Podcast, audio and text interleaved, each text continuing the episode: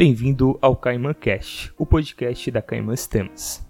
Meu nome é Gustavo Nunes, sou CEO na Caiman e o tema hoje é o planejamento estratégico no combate à crise do Covid-19. Para falar sobre o assunto, trouxemos o consultor empresarial Carlos Fernando Martins, especialista em Lean Manufacturing. Uma coisa que vocês vão reparar em nossas conversas é que a adaptação é possível e não necessariamente cara, mas é preciso estudo e força de vontade para mudar velhos hábitos. Antes de começar, gostaria de falar um pouco sobre essa iniciativa. A dificuldade do mercado de se adaptar à crise é grande, especialmente quando se trata das novas metodologias e tecnologias. Para encontrar soluções inovadoras, nós da Caima criamos um conjunto de talks para discutir maneiras práticas de gestão e estratégia para ajudar você a superar essa crise. Agora, sem mais delongas, segue a entrevista. Muito obrigado, Carlos, e seja bem-vindo ao nosso podcast. Obrigado, obrigado. Eu que agradeço o convite aí por estar participando, discutindo com vocês um pouquinho, né, nesse período aí, nesse momento tão aguçado, né, da nossa economia, da nossa vida como um todo, tá? Eu agradeço bastante aí é, pelo convite. Obrigado. Uh, está também aqui com a gente o Renan Cardoso, que é coordenador de estratégias digitais aqui da Cayman Sistemas. Olá pessoal, muito obrigado. Nesse que é o nosso primeiro episódio. É, obrigado, Carlos, por comparecer aqui trazer a tua expertise para o podcast. Pessoal, na verdade, o que a gente quer conversar hoje é, é um tema muito simples, que é exatamente essa questão de reação ao que está acontecendo aí nessa crise, pós-crise, no pensamento de planejamento estratégico para o futuro e as ações são necessárias, tá? Então, a gente conversou com nossos colegas ali no Fiesc e eles tiveram a gentileza aí de recomendar o Carlos, que é um dos seus consultores. Maravilha. Uh, Carlos, para a gente iniciar a nossa conversa nessa, nessa nova, nesse novo mercado, nessa nova situação econômica mundial uh, pós-pandemia, né? Uh, como consultor, assim, o que, que você está vendo sobre o mercado e quais são os principais desafios que as empresas estão tendo uh, nesse período pós-pandemia? Olha, uh, eu estou, eu entrei na consultoria, né? Eu, eu, estudo Lean, na verdade, já desde 2002, né, gente? Isso já vai um bocado de ano, né? Uhum. E, e, fiquei consultor depois do doutorado, 2004, é, é uma defesa de 2007, né? E aí eu fiquei com, me transformei e ali a gente vem apanhando, vem aprendendo, vem tentando melhorar continuamente, né? Então, ao longo dessa jornada aí já de uh, quase 15 anos, né, gente, de consultoria, é uma situação nova, absolutamente nova para todo mundo, né? Eu acho que o mundo está de cabeça para baixo, não é? A gente já encontrou é, greve de caminhoneiro, é, greve não sei o quê, é, inflação. A gente já teve várias crises, né? Várias, não foram muitas, não foram poucas, né? A gente já tem, acho que no Brasil a gente tem um sistema tão dinâmico que a gente tem todas, em, todo ano a gente tem um tipo de crise, né? Seja por eleição, seja do órgão né, político, econômico e assim sucessivamente.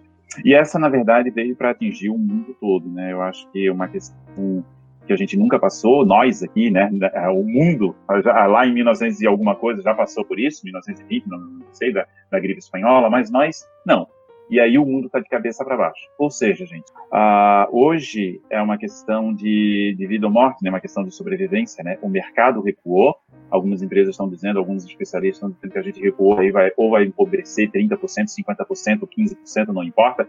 Importa, eu acho que a gente empobreceu, né? Sim. E quando as empresas se viram nesse cenário, é que elas uh, perceberam do tipo assim, ó, tardiamente. Aí eu vou dizer para vocês, tardiamente é, o que a gente pode fazer agora para sobreviver, né? Então, a crise, né, acho uma frase aí do Max Ganning que fala muito bem, né, crise é qualquer situação para a qual você entra e você não está preparado para ela. Porque se você está preparado para ela, não é crise. E quem se preparou para um coronavírus, né? Ninguém. Ninguém se preparou para o coronavírus. Agora, o como você entrou nessa crise e o como você vai sair dessa crise, é, talvez seja a grande parte do planejamento desse tema, dessa temática, né, planejamento estratégico. Hoje está todo mundo se virando do jeito que dá. Agora, o quão saudável você já entrou e o quão saudável ou tão ou quão, quão, competitivo, desculpa, você vai sair dessa crise, é que são as respostas que eu acho que a gente está é, atrás, sabe? Porque fica muito fácil a gente colocar a culpa em cima do coronavírus agora, claro, né? Mas o mundo está de cabeça para baixo. Mas ninguém se questiona o quão ruim ou o quão bom eu entrei nessa crise, o quão eu estava já com, por exemplo, um fluxo de caixa bom, entendeu? Para suportar algumas peculiaridades do mercado, né? Como essa, por exemplo. Tá? Perfeito, perfeito. Até o próprio empreendedor brasileiro ele já, já é especialista em, em dar um jeito, né? A questão de são crises, é, impostos, é tudo contra o empreendedor e o empreendedor brasileiro ele acaba tendo um quase um MBA em, em crises é, para poder fazer a gestão. É, então, não, não, não, é a primeira crise, né? Não é a primeira crise que a gente está vivendo. É primeira, acho que é a primeira de, em nível mundial, né? Muito forte, Sim. muito forte. Onde Sim. ela está onde ela está impactando fortemente a demanda de todo mundo, né? Eu acho que isso é, é salutar, é de salutar importância, claro, né? Agora, o quão saudável você já entrou é que talvez aí é a questão, né? Poxa, hoje o, o coronavírus, infelizmente, ele, ele, leva parte das pessoas que, na verdade, já encontravam com uma saúde debilitada, né? Infelizmente, né? Muito Sim. triste isso. E, e realmente ele deve estar levando parte das empresas que também já estavam com a saúde debilitada, né?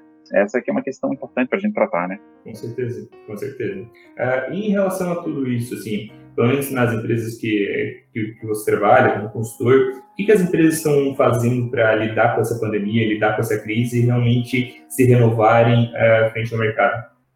Olha, eu vou te dizer o seguinte, tá? Eu vou dizer nas empresas da qual eu atuo, tá? São ao longo, acho que eu, eu tenho ao longo de uma jornada aí para mais de 100 projetos, talvez muito mais em relação a isso, tá? projetos de todos os tipos, né?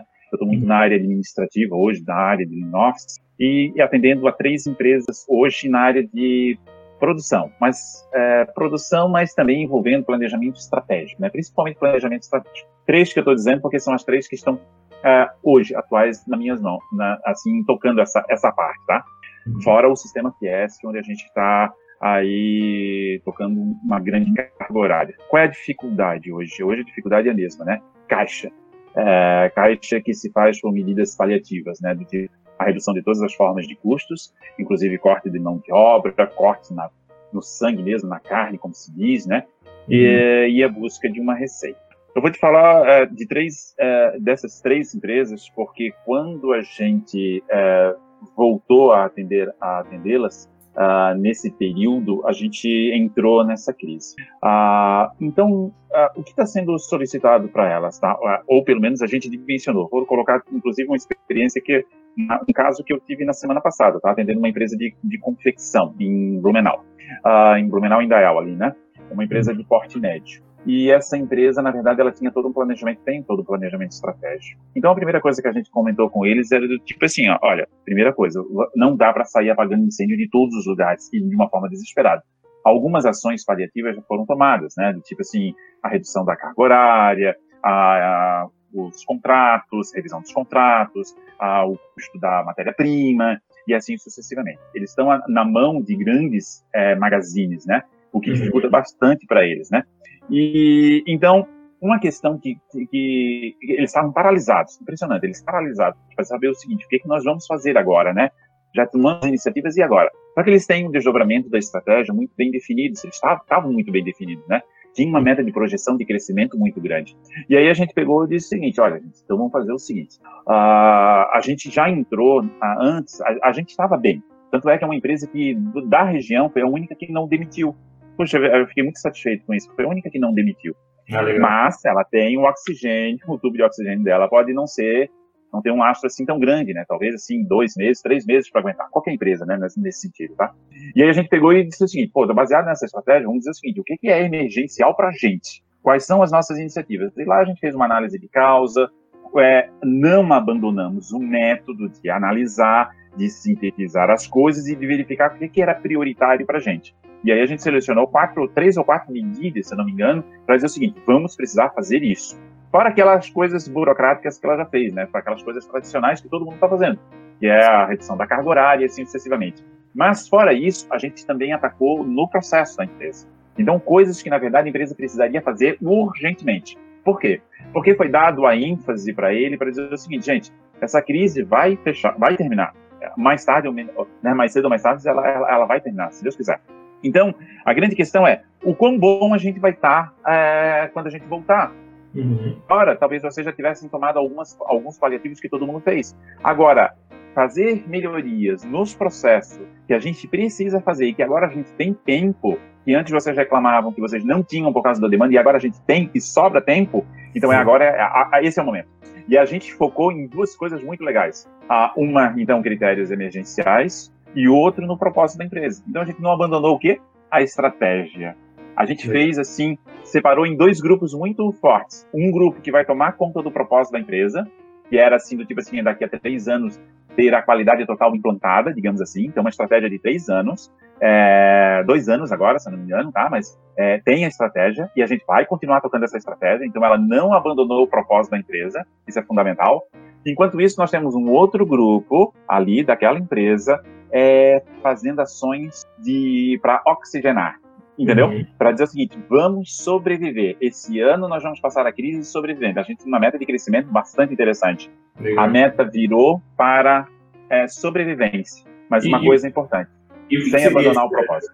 Essa oxigenação Uh, falou de um dos, dos pontos ali, o que seria exatamente essa estratégia que está sendo tomada? Poderia uh, dar alguns exemplos? Não necessariamente só das Sim. empresas, mas de alguns outros exemplos. Vou colocar uh, exemplos que às vezes, meu amigo, que eu vou dizer para ti, que tem empresas que antes da crise, que elas passaram por antes da crise, tá? Uh, então, assim, eu acho que eu já atuei em mais de 100, uh, 100 projetos, uh, 100 empresas. Projetos, projetos, acho que já foram mais, mais de 500 nessa jogada toda todas elas, de uma maneira geral, precisavam passar por uma, quase todas, pelo menos, uma estratégia de sobrevivência. Uh, e nisso, nesse sentido, eu posso dizer, poderia dizer para ti, por exemplo, tá? Nessa empresa específica onde a gente está, ela tinha um percentual de retrabalho bastante interessante. E a gente agora está fazendo todas as iniciativas de melhoria para dizer o seguinte: nós não podemos pecar pela, uh, por problemas de qualidade porque dava problema de qualidade, ela retrabalhava e entregava atrasado. Então, se a gente está é, querendo reduzir custos nessa empresa, então vamos reduzir custos pelo aumento da qualidade, né? E não fazer apressamentos, como a maioria das empresas procura fazer apressamentos, porque agora é, a gente precisa entregar. Então, essa empresa, ela está tendo tempo suficiente de reorganizar o processo produtivo dela, alterando o layout, alterando as configurações, mexendo em parâmetros de qualidade, afinando máquinas, digamos assim. Então ela está se preparando porque ela tinha um índice de qualidade ou de, de rejeição ou de refugo é, alto, assim, digamos assim, tá? E um percentual de atraso também que a gente proveniente dessa dessa não qualidade. Então a gente está fazendo iniciativas de melhoria porque para que quando voltar esse processo, né, para que quando voltar a uma demanda natural, digamos assim, a gente já esteja preparado para lidar com essa, com essa questão. Hoje até a gente, naquela, naquela empresa mesmo, a gente perguntou, se a demanda voltasse para o normal agora, o que aconteceria? Nossa, Carlão, é, Carlos, a, o, a gente teria os mesmos problemas. Ah, então tá, então vamos trabalhar fortemente já que a gente tem a demanda embaixo. Porque quando a demanda voltar, a gente vai estar muito melhor. Então, essa é uma, uma, são várias iniciativas. Iniciativa que eu vou dizer para vocês vai até do 5S, desde o 5S, redução de estoque, organização do estoque, eliminação de coisas que na verdade não precisariam instalar, eliminação de retrabalhos, uh, como organizar melhor o layout de tal maneira que reduza a movimentação da matéria-prima ou dos colaboradores, algum aspecto de segurança que a gente precisa tratar, né? E assim sucessivamente. Vai, Renan. Ô, Carlos, tu comentou ali sobre essa questão de ações emergenciais, né? E ações de sobrevivência. Uh, tem várias questões aí de economia que tu mostrou que dá para realmente melhorar. Só que em outros casos, a gente, é, para fazer essas ações emergenciais e de sobrevivência, vai ter que haver um investimento, né? E aí começa um, um negócio complicado. A gente percebe bastante conversando com os clientes. Assim, por exemplo, o cliente quer construir um canal de distribuição digital, um canal de vendas digital, porque ele não tem mais distribuição no físico por causa da quarentena. Só que aí ele, ele percebe que vai custar dinheiro. E aquele ano ali agora, tipo assim, tem muito empresário empresário agindo como se conseguisse enfiar a empresa num buraco 2020 e voltar só 2021, sabe? É, é, é quase contraditório, né? Porque o, o empresário tá ali é, tentando reduzir o custo máximo que ele pode, mas a ação emergencial às vezes vai envolver um investimento, né? Então como é que funciona essa tomada de decisão? Uh, Renan, boa pergunta. Melhor, a gente chama isso na linguagem do Lean chama de Kaizen. Kaizen significa melhoria contínua. Kai, mudança, Zen, para melhor. E o melhor Kaizen é aquele que tu investe pouco, é aquele que tu usa pouco a tua carteira. Esses são os caras inteligentes. E aonde é que acontecem esses kaizens? Na verdade, acontecem nos processos. Então, as pessoas acham que para melhorar processo, muitas vezes depende de tecnologia, um novo maquinário, um, sei lá, um novo layout, uma nova esteira, um novo sistema, um novo ERP, como queira. E não, e não. Nesse momento de baixa demanda, de baixo faturamento, é muito fácil tu fazer uma, um atendimento, ou fazer um Kaizen, ou fazer uma melhoria e colocar na mão do empresário é o seguinte, olha, se tu fizer isso, a gente, se tu investir esse dinheiro aqui, a gente faz essa melhoria. Poxa, é, é, é, é muito jogado nas coxas, eu diria assim. E aí cria uma pressão, aí o, o, o, o, empresário, que na verdade já está sem dinheiro, ele vai ficar mais sem dinheiro ainda. Então, aí, vamos lá. Então, por isso existe uma palavra chamada aí, que eu comentei para vocês, de Kaizen. O melhor Kaizen é aquele que altera o método e não o equipamento. É aquele que altera o jeito de se fazer as coisas, mas não necessariamente as pessoas, a não ser o seu mindset, e não necessariamente os recursos que estão lá, principalmente quando envolve investimentos. Então, é possível, sim, do jeito que a gente vem atuando, por exemplo, uma empresa num processo produtivo, é, meus amigos, é, é difícil não, é ter uma empresa que tenha um 5S bem implantado e o 5S não custa nada, a não ser a hora do colaborador e a boa, e a boa vontade de se fazer. Posso te pedir uma explicação de forma bem rápida? Uh, tu tinha comentado ali antes sobre a questão do 5S, né? Só que tem muitos ouvintes, muitas pessoas que não estão habituadas a esse tipo de, de metodologia. Conseguiria explicar um pouquinho o que, seria esse 5S, a questão da usabilidade dela e, e outras coisas do tipo? Tá, claro que sim, amigo. É, é, com certeza absoluta, tá? é, Gustavo, é, tu imagina a tua casa ah, para entrar numa linguagem muito convencional. Quando tu entra em crise, nós entramos em crise, né? Digamos assim, nós estamos também em crise como os colaboradores, como gente que talvez tenha carga horária é, reduzida, como, por exemplo, nós também sofremos a, a consequência de uma redução salarial e assim sucessivamente. Conclusão: ou tu sai procurar nova demanda, novo mercado, né? e aí para tentar manter a tua receita, mas no mercado restritivo, ou então tu reduz o custo. E aí reduzir o custo significa, por exemplo, dentro da tua casa ou dentro da tua empresa, como queira, fazer o seguinte, gente, eu agora estou com tempo entre a primeira coisa que eu vou fazer é jogar fora o que não presta. Sabe fazer uma limpeza na tua casa? De fazer uma limpeza na tua empresa, onde na verdade tu vai tirar tudo que tu não usa e ou ceder ou vai vender para para para o ferro velho, ou vai fazer uma doação de caridade, não importa, mas tu vai limpar a tua empresa, separando o que presta e o que não presta. Então a gente chama o senso é o senso da utilização, ou seiri na palavra do japonês, né? Por isso que é o senso da utilização. Fique com o que presta e tire o que o que você não vai usar. É um momento de fazer isso, porque essas coisas em excesso na empresa prejudicam bastante a empresa, geram desperdício e assim sucessivamente. A segunda questão, depois depois de senso, do senso da utilização, você ficou com o que presta, organiza. Então, é o senso da organização. Organize. Depois, promova a limpeza de todo o ambiente do processo. Então, o senso da limpeza. O quarto é o senso da padronização. Crie padrões. Crie padrões no seu layout, crie padrões para tirar peças do estoque, crie padrões é, para passar a uma informação, padrões inteligentes, legal? Capazes de serem seguidos, porque a melhor padrão significa a melhor maneira da gente se fazer uh, ou executar um processo para atender uma necessidade de negócio. E aí depois o quinto senso, a disciplina. Mantenha a disciplina. Então veja que são sensos que na verdade fazem com que a gente pode aplicar tanto no processo produtivo quanto no mais difícil, né, na área administrativa Quantas vezes a gente fica procurando informações no nosso, no nosso laptop, no nosso, no nosso computador, onde a gente perdeu essa informação, por exemplo, e fica procurando, né? E a gente gasta tempo com aquilo. Então, cinco sensos, os cinco sensos significa essa linguagem de preparar a tua casa, de tirar, por exemplo, imaginar uma casa, de tirar fora coisas da casa que na verdade não prestam, organizar, manter a limpeza, padronizar e manter, tá? Muito bacana, muito interessante mesmo, para trazer para a empresa, a gente vê que acabam, uh, muitos empresários acabam não seguindo esses pontos e acabam tendo problemas. Né? Como o começo falou, o próprio documento do computador que a gente não acha, mas seja um exemplo bem do dia a dia, acaba tendo consequências na própria empresa, em em outros pontos que, que acabam sendo seguidos, né?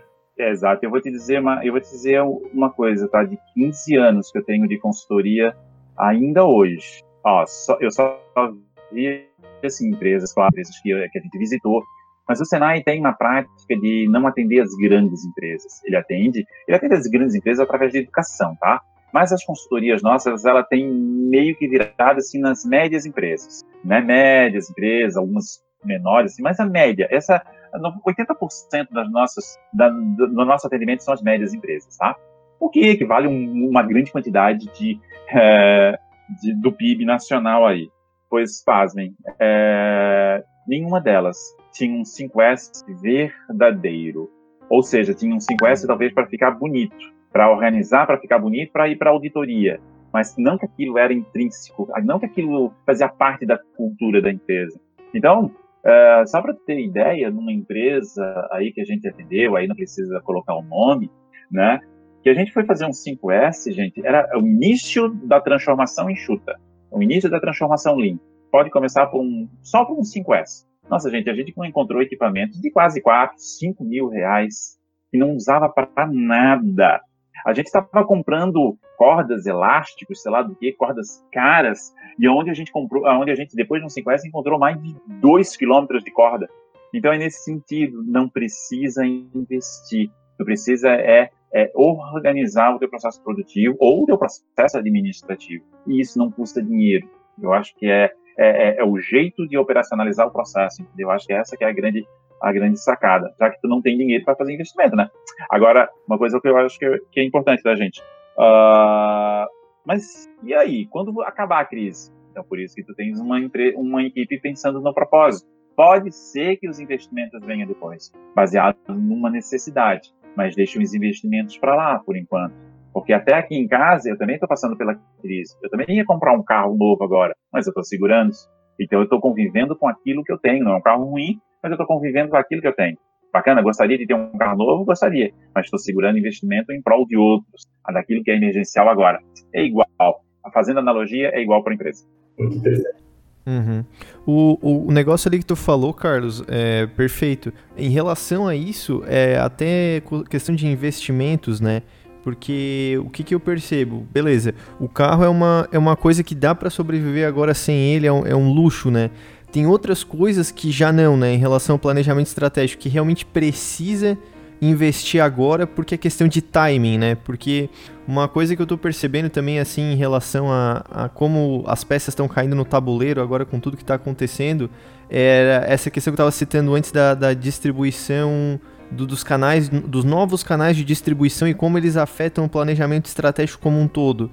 A gente está percebendo muito essa mudança, assim, dessa questão de como o, o relacionamento com os representantes comerciais e, e, os distribuidores e os revendedores está mudando e está migrando para o digital. Porque se a, gente, é, a gente até entregou algumas pesquisas recentes, estava dando uma olhada, que assim o, o consumo, tudo bem, em algumas áreas específicas ele, ele mudou, mas ele não diminuiu ao todo, assim, o, o ele só mudou. As pessoas pararam de comprar bens de luxo, como tu falou ali, carros e tudo mais, mas o consumo ainda tá, ele ainda tá ativo, né? Então as empresas que estão conseguindo reagir rápido e construir esses canais e implementar eles dentro do planejamento estratégico estão obtendo é, bons resultados que vão, de, que é como tu falou, da, na, quando voltar tudo ao normal, quem é que vai estar tá na frente? Eu, eu acredito que é, em parte é quem está fazendo alguma coisa agora, né? Perfeito, perfeito, amigo. É isso mesmo, tá? Ah, acho que dentro do planejamento estratégico, de uma maneira geral, a gente sempre pergunta assim, ó, poxa, qual é o teu propósito? Lá, lá, na, lá, na, lá na frente, por que, que, a empresa existe, né? Qual é o teu propósito? Qual é o propósito dessa empresa? O teu propósito que eu estou falando é o propósito da empresa.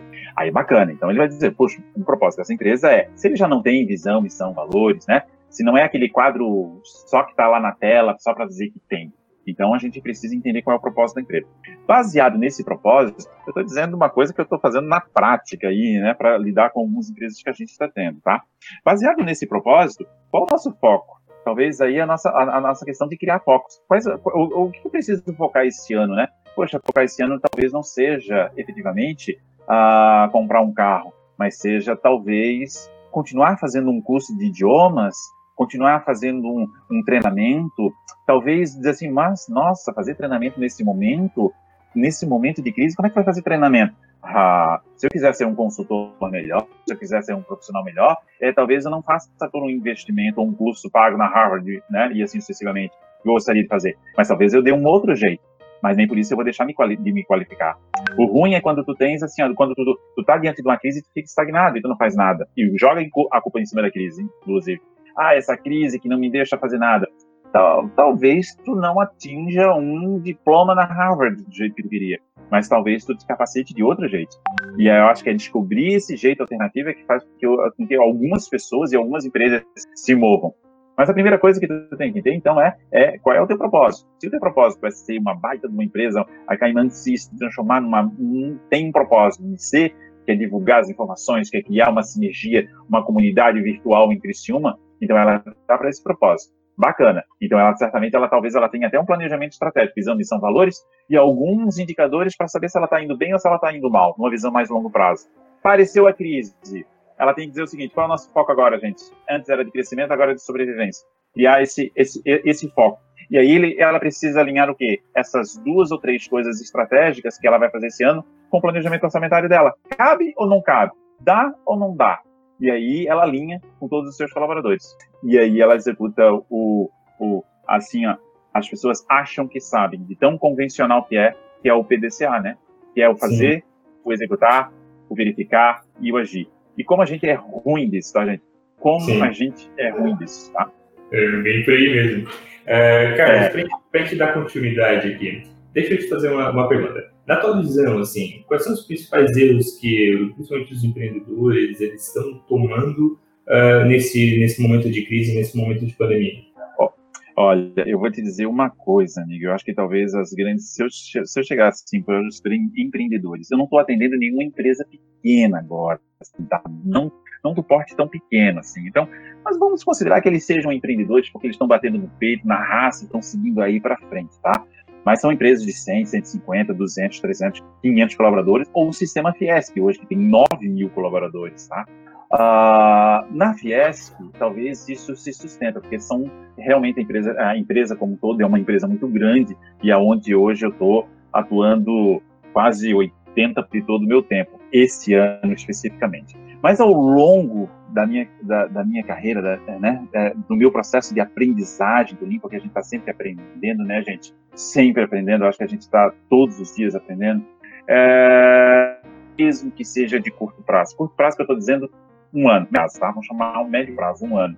Pois pasmem, gente. Então, uh, nessa questão, as, a grande dificuldade que as empresas têm, de uma maneira geral, gente, pasmem, elas conseguem de uma maneira geral, claro, né? Mas a maioria da qual a gente já sabe fazer um bom PDCA.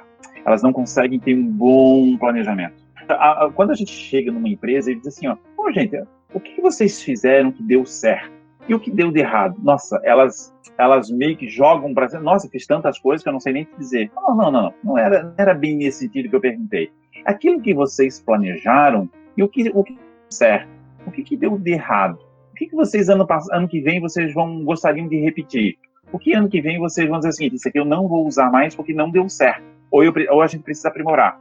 Gente, poucas empresas, mas muito poucas, um percentual de 5%, digamos assim, tem essa capacidade de revisão. Ela, por quê? Porque não tem um plano a ser seguido, não tem um propósito. Ela cria o um plano assim do tipo assim, ó, o que eu vou vender ao meio-dia é para comer de noite. É claro que uma empresa dessa vai estar totalmente vulnerável ao mercado.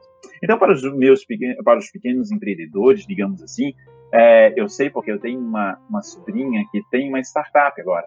E aí eu disse para ela, olha, a primeira coisa que tu tem que ter é dizer assim, ó, qual é o propósito da tua empresa? Legal, bacana, de uma maneira bem simples, tá? Para que que aquela, por que que aquela empresa existe? Lançamos um propósito para eles. A segunda coisa que diz assim, o que vocês precisam fazer? Não é para daqui a três anos, daqui a quatro anos. Uma startup, ela não.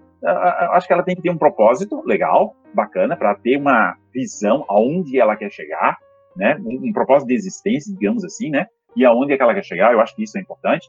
Mas é, é difícil de tu começar a gerar KPIs, indicadores estratégicos para ela num período que ela está tentando crescer só ter fluxo de caixa. Então, mas então seria importante para ela, é, dado esse propósito, de tu criar um foco. Esse ano, quais seriam as três ou quatro linhas de atuação que eles gostariam de ter?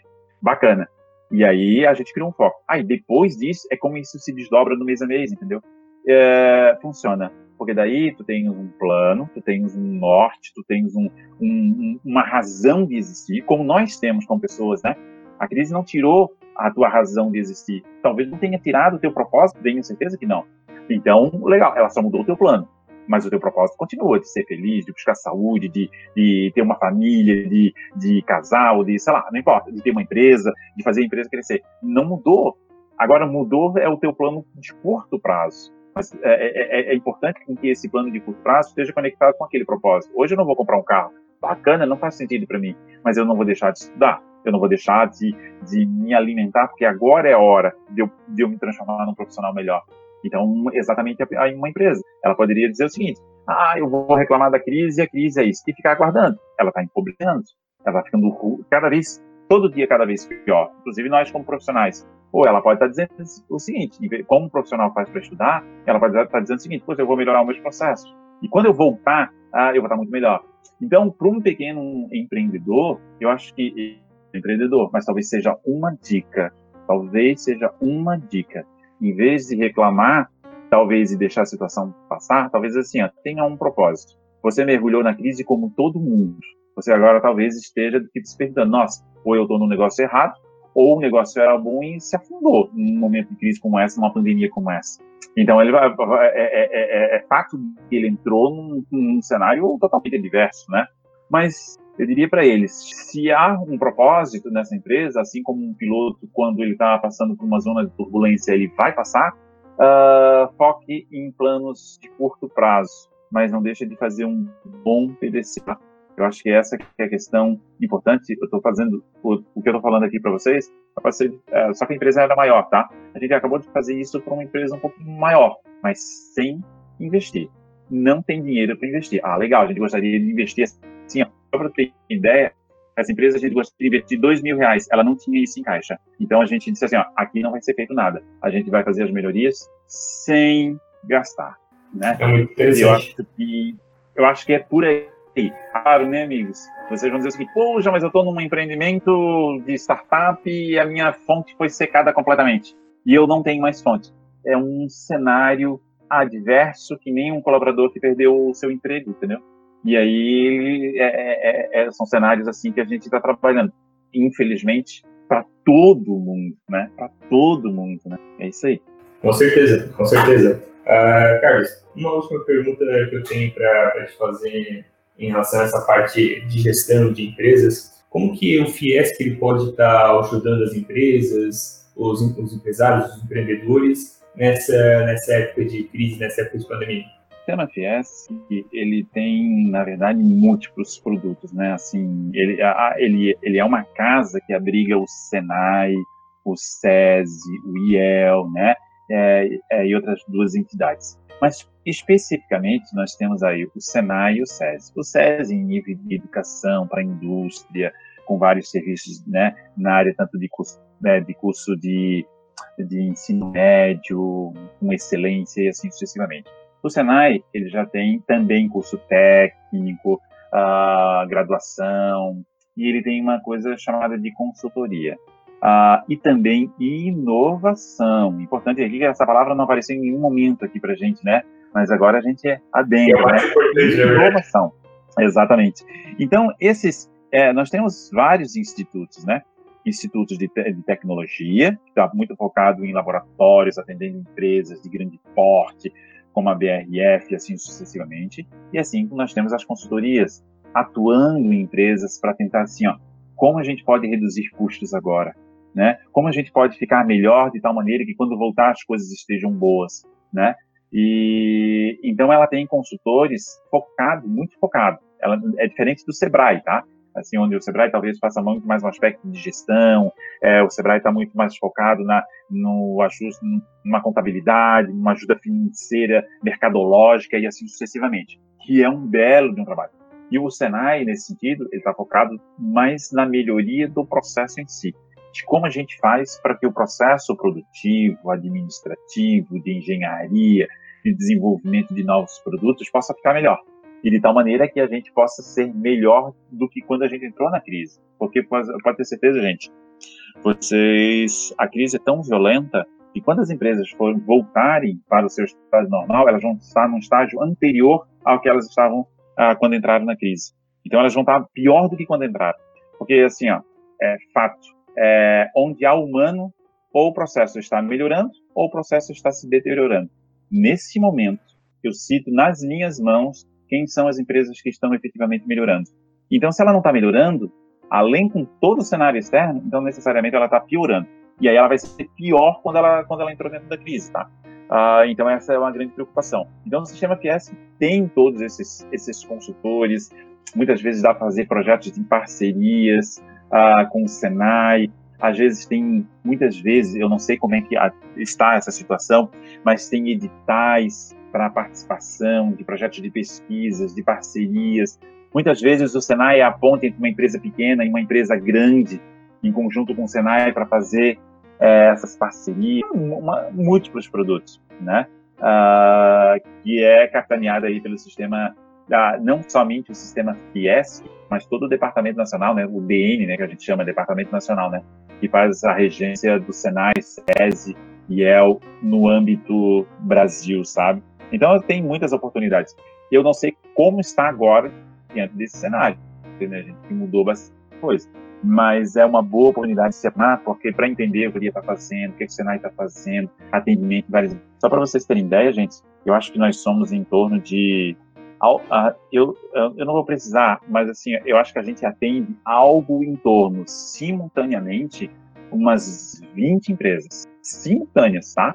A gente está atendendo nesse exato momento, desde empresas de nível pequeno, menor, assim, né, até um nível maior. No Brasil, no Brasil todo, né?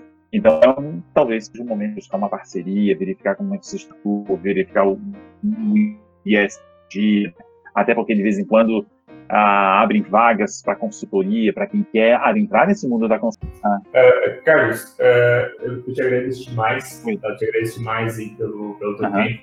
Acredito que tu trouxe muitas dicas muito importantes para auxiliar as pessoas nesse, principalmente nesse período que a gente, que a gente vem passando né? até porque eu acredito que a gente uhum. só evolui, a gente só cresce buscando conhecimento e buscando parcerias. Né? E também que gostaria de agradecer a Fiesc também de por ter disponibilizado um profissional com um currículo tão extenso que nem o do Carlos. e, e, eu realmente ah, bastante. Tá? Carlos, é, só para caso alguém queira te encontrar nas redes sociais, algum tipo, quer deixar as suas redes sociais aí para o pessoal te encontrar? Sim, sim, olha, eu vou dizer para ti que é, meu e-mail, né, assim, talvez seja mais fácil, é C de casa, F de faca, martins, arroba sc.senai.br, então cfmartins, arroba sc.senai.br, uh, ah, fica esse meu contato também no LinkedIn, pode me encontrar lá absolutamente, qualquer dúvida. Eu sou, eu também escrevi, escrevi um livro, sabe, é, chamado modelo, o modelo Lean de melhoria contínua. Se quiser ajudar o Carlão a, a comprar um Toyota, compra o livro dele. compra o livro dele é, esse livro, ele, é, esse livro, mas brincadeira à parte, ele conta toda uma história de consultoria minha em crônica, sabe? E como a gente teve dificuldade há mais de 5, 6 anos, se eu não me engano, de trabalhar o, o conceito de Lean na área administrativa.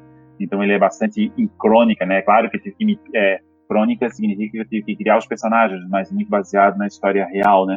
De como a gente precisa melhorar uh, processos. Ou seja, gente, dica fundamental, talvez, né? seja, melhore os seus processos. Foque nos processos. E tenha um propósito para que a gente possa sair dessa juntos. Até assim, Carlos, é um negócio que tu falou agora e, e é muito verdade, assim, sabe? Porque eu, eu também tenho background de engenharia, né? Eu sou formado pela Udesc em Engenharia Mecânica e uma das coisas que a gente vem aplicando aqui é exatamente isso que tu falou, questão de PDCA, questão de 6 Sigma e, e 5S também, né? E a gente tá, tá tendo um, retorno muito bom em relação a isso, porque como tu falou, ele é, é gratuito, né? Uma coisa que a pessoa pode começar a fazer e imediatamente a começar a ver os resultados surgindo. Talvez para fechar, eu ia te perguntar apenas, é, talvez uma recomendação de bibliográfica? Tipo assim, o que que tu acha que pode ser um livro inicial aí para quem ouviu o podcast poder pegar, além do teu, né, claro, uh, ah, para o cara poder pegar e, e, começar a aplicar, além e também, claro, né, sabendo que dá para também conversar com o Fiesc e pedir uma consultoria, né? Claro, isso, isso, isso. claro, claro. Olha, é, eu vou te dizer, é claro que eu citei o meu livro, absolutamente. Mas eu vou te dizer, tá, que alguns livros que algumas empresas, principalmente de pequeno porte, empresas que na verdade estão começando, startups, eu indicaria qualquer livro do Falcone. Qualquer livro do Falcone, cara.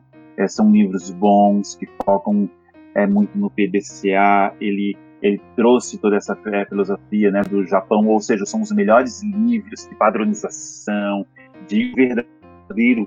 Então, se tu chegar lá e, e colocar assim, ó, livros do Falcone, tanto a padronização de empresas, o, é, o verdadeiro poder, é, desdobramento pelas diretrizes, a, a, a, rotina, o dia a dia, né, a rotina do dia a dia, o trabalho do dia a dia, são três ou quatro livros que eu citei agora, que são que eu acho que tu encontra aos montes, inclusive em PDF.